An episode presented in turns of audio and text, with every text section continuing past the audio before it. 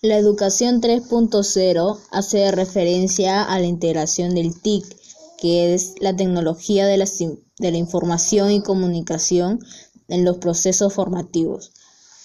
La educación 3.0 remite a un nuevo concepto de enseñanza que implica un cambio de mentalidad de profesores y alumnos, que consiste en aplicar las ventajas y recursos de las TIC que es la tecnología de, de la información y comunicación en las aulas, con la finalidad de fomentar un modelo de aprendizaje más interactivo, participativo y creativo, donde alumnos y profesores pueden beneficiarse.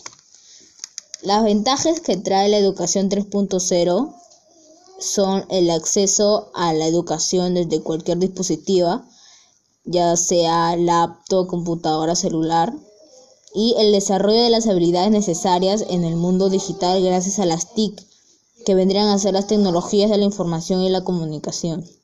Y por último, la educación 3.0 es la enseñanza virtual, que remite ante todo a un nuevo concepto de enseñanza.